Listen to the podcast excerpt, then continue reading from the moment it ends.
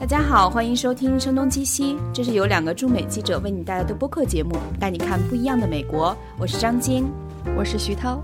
其实时间过得很快啊，每年只要在美国，Labor Day 就是劳工节一过以后，就无数的节日。但对我们来说，呃，这一年很不寻常的是，因为我们很快就要到声东击西的一周年了，几乎是在去年的同一时间，准确的说是十月二十八号那一天，我跟徐涛通了一个很长的电话，我们决定把这个事情稳定的做起来，我们开始注册各种各样的平台，从喜马拉雅到荔枝到蜻蜓，但是呃一开始做到遇到了一点小阻挠，是呃李如一帮助我们解决了一些技术问题，而一年之后，我们也决定把这个。呃，事情更稳定的做下去，然后我们做了一个决定，然后徐涛跟大家分享一下吧。对我们做了我们自己的网站 etw 到 fm，就是 etw 点 fm，我非常喜欢这个域名，所以我也想借这个节目，呃，谢谢李如一，因为。是他在我们节目最开始的时间给了我们很多的帮助。然后我们建这个网站，其实最开始的时候是说有听众反映说 Overcast 有非常严重的重复推送的问题，希望我们自己能够建网站自己进行托管。那我们现在把这个网站建起来了，而且非常巧，正好是在我们一周年的时间把这个呃这个时刻建起来。我觉得这也是一个给我们自个儿的礼物吧。对，所以呃，可能就是需要用各种平。台泛用型客户端收听我们节目的朋友们，呃，你们最好是重新搜索一下“声东击西”，这样可能是可以稳定的收听到我们以后的节目。几乎就是喜马拉雅这个平台之外，其他的，比方说 Apple 的 Podcasts、Overcast、Castbox，可能都需要重新删除，然后再订阅一下。另外，我们在 Google Play Music 上也上线了我们的节目，所以有用这个渠道进行收听的朋友也可以。在这里搜索“声东击西”就能找到我们。对，其实我和徐涛想了很久，一周年我们两个能做一些什么不一样的事情。当然，我们俩是在筹备一个比较特别的一个节目，但是，呃，同时我觉得一周年这个事情，就是因为有很多听众朋友们，嗯，我们两个其实一直以来都还是说可以说比较低调，也可能是因为工作比较繁忙，没有很积极的去推广我们正在做的这个事情，所以更多的像是把它。扔在大海里边去看能够掀起什么样的涟漪啊！但是我们确实收到了很多积极的反馈，也就是这些听众朋友们能够支持我们做到现在，所以我们很想听一听这些神秘的听众朋友们的声音，所以欢迎大家把你们跟播客有关的故事，不仅仅是跟声东击西有关的故事，跟我们分享。你们可以录制一个短的音频，发送到 etwstudio@gmail.com，也就是我们的公共邮箱。我们会选择性的在节目中播出听众们的故事，我们也会把呃送一些神秘的小礼物给这些神秘的听众朋友们。除此之外，我也觉得在接下来一年当中，声东击西，我肯定是希望它更好的发展。所以，如果听众朋友们有对声东击西有更加好的想法，不管是运营活动、广告、商业模式各种各样的，那都请告诉我们。我希望能够跟听众朋友们一起把这个节目做得更加好。就是大家可能期待《声东击西》是一档什么样的播客，从内容到它的商业模式方面，我们都想听到你们的一些想法和建议。你们也可以写邮件给我们，同时在呃新浪微博上是“声东击西 ETW”。我们在 Twitter 上，如果海外的听众朋友们使用 Twitter Twitter 比较频繁的话，呃，也可以找到我们，就搜索 ETW Studio 或者“声东击西”的汉语拼音都可以找到我们。然后，同时在微信公众号上是 ETW Studio。无论是刚刚说的张晶说的录音，还是给我们的建议，对我们非常有价值的，我们都会送上神秘小礼物啊。不过有一一部分的礼物没有那么神秘了，就比方说我说的，嗯，是呃硅谷早知道的免费兑换码。对，那这个只要热情还是很高的。对，只要 直接向我向我索取就行了，因为我又弄了一批。另外，Blue Apron 还有几个免费兑换码，那这个只能给北美呃，在美国的朋友了。所以美国的朋友如果有想要的话，那给我们来信，给上你们的建议，然后嗯，向我们索要这个兑换码就行了。另外还有一些比较神秘的小礼物，那就可能要给最最特别的故事或者最最特别的建议啦。好，那我们就言归正传了。那这一期的节目是徐涛和呃 Pinwest。的记者杜晨，他们在旧金山为我们录制的一期特别节目。其实很长时间以来，我们生活中的大公司，无论是星巴克、微软、Google，还是说呃中国的一些大公司，它给我们的生活带来了无尽的便利啊，让我们更高效的享用生活中的很多的服务。但是为什么这些大公司有时候就会呃越来越惹人讨厌呢？涛跟杜晨在硅谷讨论和分享了他们的看法。今天我是在旧金山的纳斯达克 Entrepreneur Center，那和我坐在一起的也是我的硅谷的一个同行，PingWest 的记者杜成，他还有个笔名是光谱。我跟他刚刚参加完了一个 Intel 相关的活动，那杜成跟大家打一个招呼吧。啊，大家好，我是呃科技媒体 PingWest 品玩的硅谷记者杜晨，然后我跟我的几个朋友最近也在做。呃，一个硅谷的公众号叫做“龟星人”，我就不口播广告了。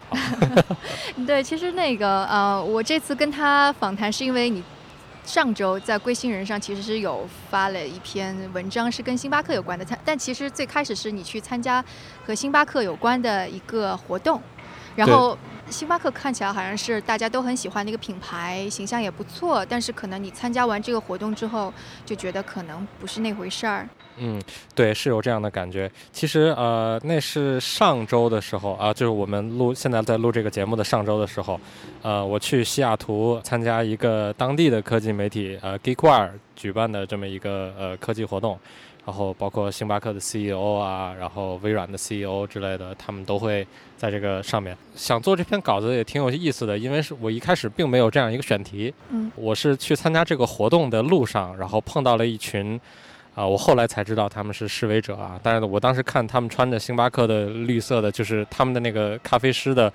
呃，围裙，然后戴着星巴克的黑色的那种帽子，手里拿着一大堆杯子啊什么之类的。我一开始以为是星巴克的员工，跟他们聊了一小会儿，他们在跟我讲一些环保啊这方面的问题。然后他们还发给我一张传单，上面说，呃，呼吁我在 Twitter 上跟星巴克的 CEO Kevin Johnson 呃发一条推 at 他，然后去说这个呃呃环保的问题。我当时以为可能是这个这个公司的这种公关的这种或者市场营销的活动，后来我。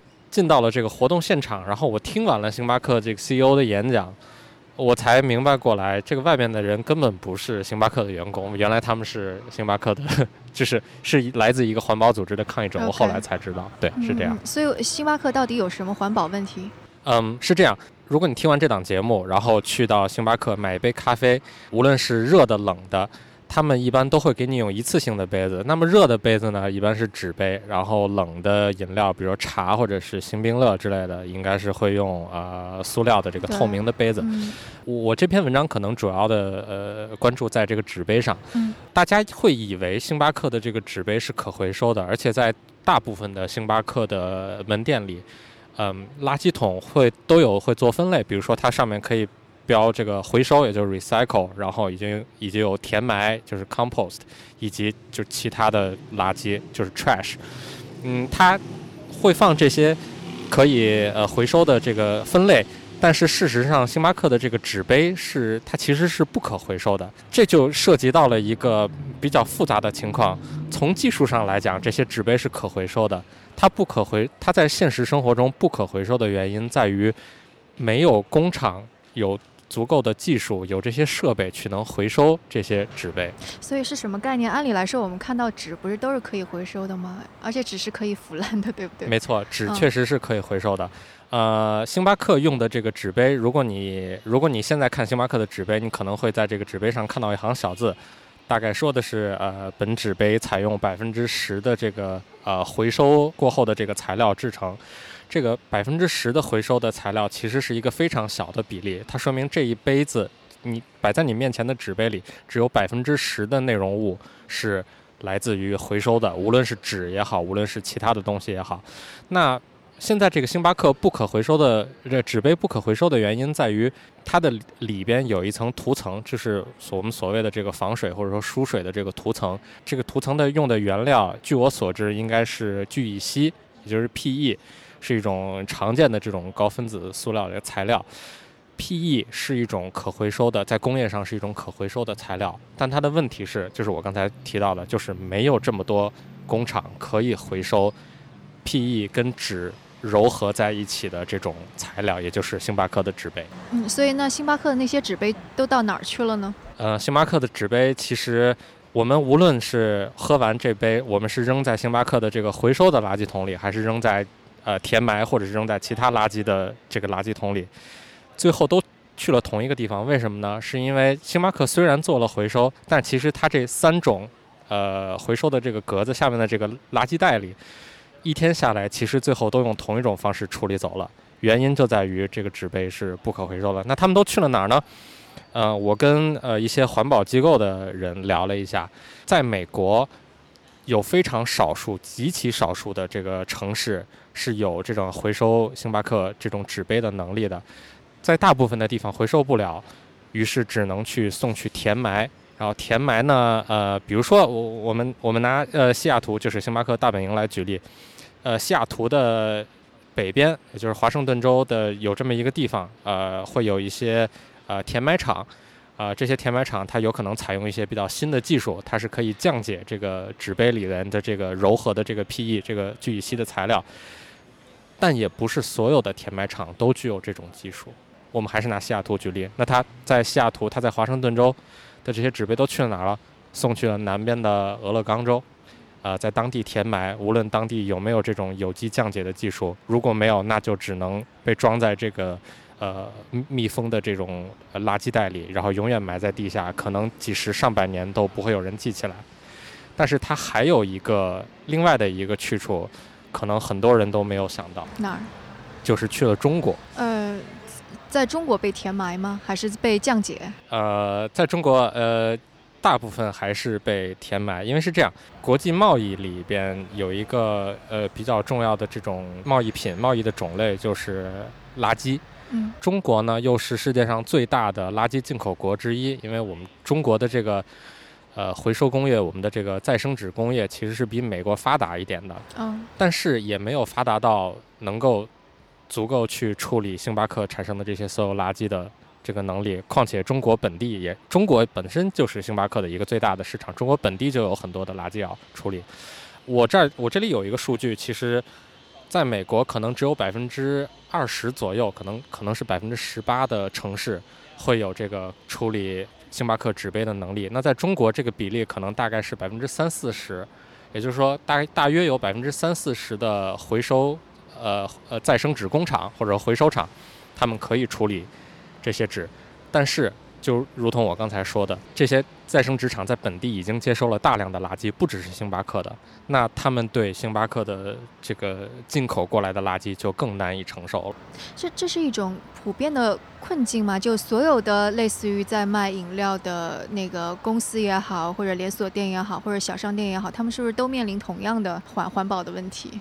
呃，可以说有相当呃，我我就拿美国来说，可以说有相当大比例的这种大型的，比如说连锁的快餐，无论是呃像麦当劳也好，然后以及快餐饮料连锁像星巴克这样也好，绝大部分的公司都在使用类似的、相同的纸杯或者是类似的纸杯，比如说麦当劳。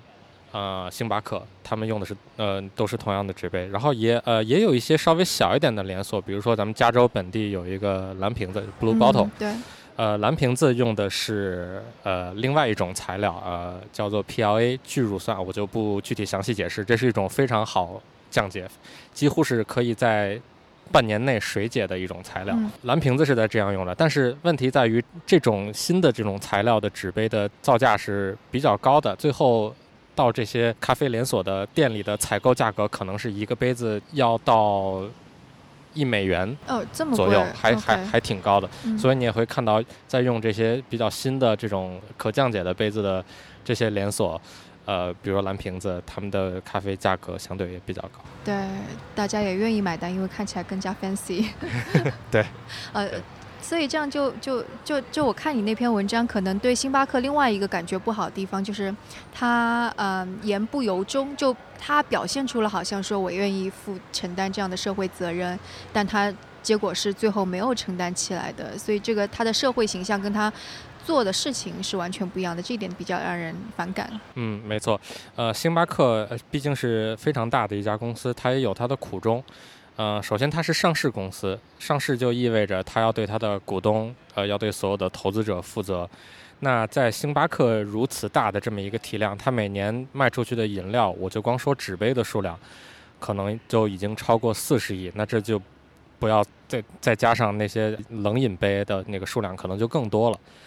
嗯，在如此大量的这个如此大的这么一个市场上，它做出任何一点的改变，都会。对它的营收带来非常大的影响。我曾经算过，如果他把现在的这些纸杯全都换成比较新一点的这种、这种、这种呃新的 PLA 这个聚乳酸材质的纸杯的话，那他可能需要重新跟他的供应商，也就是说造纸杯的这些供应商去签订购货的合同。可问题是，他现在可能已经跟这些供货商签订了足够用五年、十年甚至二十年的这种合同。当然，它不是一次性交货，它是分批交货。如果他要重新订货的话，就意味着要重新写合同。大家都知道，我们新新采购一些东西的这个价格总会是高的。这个订单的这个时间持续的时间越长，订货量越大越便宜。以及，如果他订购了新的杯子，那他过去已经订货的这些旧的纸杯，他到底是用还是不用？如果他用，那他就就很虚伪了；如果他不用，那这些纸杯又造成了新的浪费，他怎么处理这些纸杯？对，这都是很大的问题。还有一个是，其实星巴克，我刚说它的苦衷，嗯，它也有在做一些努力，在做一些环保的尝试。比方说，呃，我们大家可能都知道，自带杯是有折扣的，在美国大约是十美分左右，啊，在中国，呃，我之前记得是两块钱人民币，但现在我听人说可能是三块钱，具体我不太清楚。问题是，如果星巴克去努力的去主动推广这个活动的话，呃，这个这个自带杯折扣的这个活动话，也是对它的营收会造成比较大的影响的。呃，我算过，可能每年会，如果他努力的去推，可能每年会影响它百分之一的营收，也就百分之一的营收。就凭空消失了，因为大家都在用自己的杯子。所以意思就是说，其实他买每买出一杯咖啡，它的利润还有一部分是来自于纸卖纸杯的钱价钱。嗯，也可以，也可以这么说吧。呃，其实星巴克他很努，我刚才说他很努力的在做这种环保的呃这种呃尝试。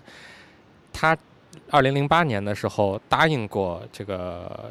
这个外界他说我们要把自带杯的顾客的比例提高到百分之二十五，但是问题就在于，如果真的提高到百分之二十五的话，它的营收会比现在有非常大的这种这种这种减少，所以它很难有一个正面的激励去去做这件事情。这也是为什么，就是这个自带，他没有再主动推这个自带杯。我拿到的一个数据是，现在自带杯顾客的比例只有百分之一点六，这应该是二零一五或者是二零一六年的数据，只有百分之一点六，离二零零八年他答应的百分之二十五这个相去甚远。我特别好奇，你会不会得到一些反馈？就是大家会不会说，哎呀，环保主义者总在说这些呀？但是商业机构比这个。多得多的原罪都有呀，这算什么呀？会不会得到这种反馈？嗯，为什么这是一个大的新闻，一定要把它给拿出来说一下？对，呃，我们在后台也收到过很多的这种呃，怎么讲叫评论吧，然后当然有的也非常不好听啊，类似于这个星巴克到底把你把你亲戚怎么了？然后你要对他这样，嗯，你要去抨击他在这种环环保的方面。嗯，其实，呃。我们能做的，我们作为消费者能做的真的不多，真的是要靠星巴克自己行动才能才能改变这个现状。那我为什么说它改变这个现状是呃就是势在必行啊？是因为星巴克每年制造这些纸杯本身就要砍掉了可能有一百万颗、一百呃五六十万颗这个数，在全年的这个树木砍伐的这个数量数量当中占一个非常非常小的比例。但问题是。生产砍砍树，生产纸杯，使用纸杯，降呃抛弃这些纸杯，无论是填埋也好，再生回收和降解也好，都会产生大量的温室气体，包括二氧化碳和甲烷。我这个人其实是。呃，一直是比较关注环保这个问题的。我们现在面临的很多极端的气候，无论是在中国体会到的，嗯，有这个大暴雨啊，以及我们在美国体会到的有山火，有有什么之类的。对，东南部那边最近刚刚就是连续三次还是四次这个大的非常严重的飓风。在我看来，极端天气都是跟呃全球变暖有着直接或间接的关系的。如果我要说这个原理，那就要可能要花四五个钟头的时间，所以我就不详述了。但是我个人是这样认为的，这也是为什么我比较关注环保的原因。我们就生活在这样的一个地球里。那如果星巴克生产，如星巴克销售的每一个每一杯咖啡，都是在谋杀我们这个地球的话，那我们为什么不呼吁它做出改变呢？它完全有能力做出改变，只是它没有正面的激励。去这样做，对，其实那个当时看完你的文章，我也跟你在微信上面有聊了一下。我当时也在想一个问题，说这个选题重要吗？就是记者都会想这个选题重要不重要。但是后来我想到有一有一点，就是我我后来也跟你说，我会觉得大公司如果你不去阻拦它的话，它是没有边界的，就是因为它一定是把它的利润或者是它的投资人的利益。放在更加首位，他赚钱赚得多肯定是更开心的。如果没有人阻拦他的话，他就一定会做下去。然后这种现象，甚至在就我我们说那个 Silicon Valley 硅谷，其实看起来好像已经是一个比较好的地方了。但 Facebook、Google 还有 Uber 出了各种各样的事情，就是他们为了追逐利润，放弃了很多非常基本的底线。例如 Facebook 对吧？就我们也讨论到了，嗯，Facebook 那件事情。对，Facebook 是被人发现他们的广告平台上以及他们的这个。核心产品时间线上，会有非常非常多的这种怎么讲叫 fake news，就是假新闻出来，然后以及他们的这个我刚才说广告平台上，他们呃好像我我忘了是是最开始是哪家媒体，总之现在这个已经是一个非常严肃的这个美国国家级别的调查了，就是他们发现有很多俄罗斯的这个情报人员也好，就是国家支持的这些这些人也好，他们在 Facebook 上购买广告。购买一些呃铺放一些政治类的广告来去左右美国选民的呃这个决策，在呃在去年呃美国总统大选当中的这个决策，感觉还是挺恐怖的。然后我了解到的一个事情是，至少在呃特朗普的当时还在竞选的这个团队当中，都会有 Google 以及 Facebook 的员工，就这两家公司的员工亲自入驻到他们的团队里。手把手的帮教他们，帮助他们来在呃 Facebook，来在各种社交网络或者呃搜索引擎上来做这种大选的数字推广或者数字的这种这种呃方案。你如果你再联系到 Facebook 上有这么多的这种来自俄罗斯的这种政治广告的话，那我觉得就是一个非常可怕的现呃这种这种现状了。因为毕竟呃关于特朗普的以及他的团队。这个跟俄罗斯的这个瓜葛，然后也现在也是美国，呃，国家的这个这么样的一个调查的这个这个这个案子，所以我是觉得情况是非常可怕的。对，像以前的那个新闻媒体，其实有一个规定，如果你是新闻媒体，你接受政治广告，你是要向公众披露，或者向国会啊什么，就因为他们很害怕作为第三种力量，你媒体去左右选举之类的。但是 Facebook 跟 Google。他本身就是自己也一直说我不是一个媒体，甚至是那个嗯，去年特朗普当选了之后，很多人都在批评 Facebook，说你的假新闻什么的。扎克伯格出来的声明还是说我们。不是一个媒体，我不想去呃监管这些新闻在我的平台上怎么怎么样，所以他是那样子的一副姿态吧。然后我昨天是看到那个彭博，彭博他有一个新闻是说你能够看到有一个第三方的，但是非常亲特朗普的一个广告机构，它是投放了几百万美元在 Facebook 跟 Google 上面。然后他制作了一个什么样的视频呢？就是说那个看上去像是一个嗯。怎么说？伊斯兰国的法兰呃法兰西嗯。法兰西伊斯兰国，对对吧？然后它就像一个旅游广告，说欢迎来到法兰西伊斯兰国。然后如果你去卢浮宫的话，你可以看到蒙娜丽莎也也穿的就是戴着东中东人民的头巾。然后我们的孩子正在战斗，为了我们就进行圣战。反正那个广告他们特意是投放到了当时的摇摆州，对，就 Google 跟 Facebook 的人手把手的教他们投放到摇摆州，然后让那些摇摆州的人看到这种令人恐惧的反伊斯兰的。新闻没错，就这就是一个非常精准的投放以及精准的引导。没错，没错，这还是一个挺可怕的这种这种事实的存在吧？因为科技是非常发达的，Facebook、Google，然后他们拥有这种。十亿级的上上亿甚至十亿级的这种用户，而且他们的技术非常强大，他们能够非常精准的对每他们的每一个用户呃做出一个画像，所以他们能够精确的了解到。他们服务的这些客户，比方说特朗普的竞选团队，他们能，他们应该怎样精确的去把这些广告投放到这些地方？拥有这种技术，使用这种技术本身是没错的，因为我知道在硅谷，甚至包括在中国的科技界，很多呃从业者都是坚持技术无罪论的这样的一个观点。我也很认同技术无罪论。问题是在于枪或者任何的工具。刀或者枪，他们都只是工具，放在坏人的手中才会成为武器，才会成为所谓的大杀器。科技也是一样的。如果我们把科技的武器放在那些不能说是坏人，而是那些好坏不分的人的手中。我就这样的情况就会让我感觉到很可怕了。对，所以刚刚我们为什么会从星巴克一直一下又跳到 Facebook 跟 Google？其实我想说的就是，这些公司它真的是被利益所驱动的，甚至是包括 Google，它的有一个座右铭是 "Don't be evil"，你不作恶。这个它坚持了很久，而且各种 PR 都在说这个。但是即使是它，也会被利润给它为了那几百万美元的广告费，它去选择了一个。嗯，也许他自己都不认同的这样的一个政治派别，然后去支持他。没错，嗯，我现在观察到的，在呃硅谷的这些科技公司，他们的这种嗯所谓的作恶呢，其实在我看来，更多的是不作为。嗯，就是他们会呃过分于相信算法的这种决策，算法的力量。比方说，嗯，应该就是前几周啊，拉斯维加斯发生这个大规模枪击案的时候。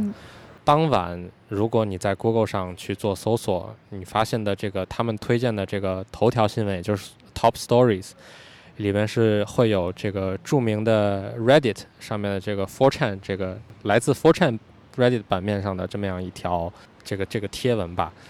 我们大家都知道，Reddit 只是一个类似于社区，是一个贴吧性质的东西，它不绝对称不上是一个媒体。然后再说到 f o r c h a n 这个版面呢，那里边几乎就是假新闻成灾，然后各种黄赌毒、暴力的这种东西几乎是成灾了。而且这个版面对于种族的一些议题，对于多元文化呃文化上的这种民族冲突的一些议题，几乎是非常没有节制的。如果 Google 在那样一个紧要的时刻相信算法，然后把这样的一条贴文。推推给所有搜索这个有关信息的这个这个新闻的人的话，那我是觉得非常可怕的。你没有做到一个传播，无论是有派别，无论你是左倾右倾也好，你至少要传播一个真实的这样的一条新闻。那如如果 Google 把 f o r t r a n 的这个这个这个贴文推出来，我是觉得真的，我实在不明白他为什么要这样做。那我们也看到。现在在这个硅谷的这些科技公司有很多，就是过分相信算法，然后已经是一个非常普遍的现状了。呃，前几天我在关注这个 YouTube 上的这个 demonetization 的这样一个一个事件，大概就是有很多的 YouTuber，他们这种 YouTube 上这种上传视频的人，然后他们的视频被强行不能放广告，不能通过放广告来赚钱，但是其实。这这些视频是完全没有任何问题去接广告的，里面没有任何有争议的东西。呃，我比较关注的一个视频博主叫 Casey n e s t a 他是一个呃 vlogger，他经常拍这种视频的自呃这种这种每日的视频。他讨论了拉斯维加斯的大规模枪击事件，结果他的视频被呃禁止放广告，也不能通过广告赚钱，理由是你的你的视频里边如果有讨论这种。悲剧事件的话，你是不能赚钱的。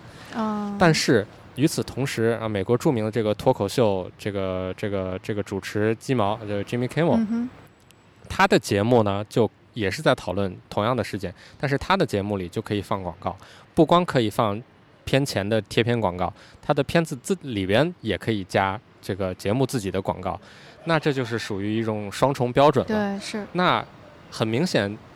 YouTube 或者 Google 不是完全由算法在在在主导的，他们完全可以有人工的干预。像 Jimmy Kimmel 讨论大规模枪击事件，这就是一个最好的证明。嗯，可能一个挺重要的问题就是，既然大公司都是以利润为导向的，那就是你有考虑过这个问题吗？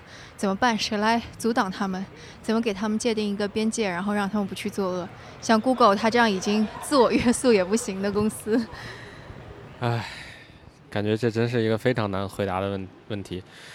我们应该期望的是，这些公司有自己的这种内部的这种约束，但是现在尴尬的是，我们没有看到这样的东西。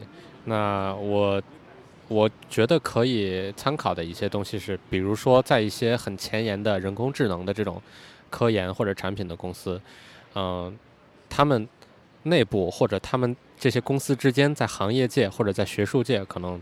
有的时候会设立一种类似于道德委员会的这样的一种，嗯，这些公司的创始人或者 CEO 或者他们的董事长或者是学术界的大牛会在这个道德委员会上面，然后来去，嗯，怎么讲？可能没有一些实质性的措施吧，但是他们会至少会制定一些呃指导规范这种，然后当然执行不执行就算你的了。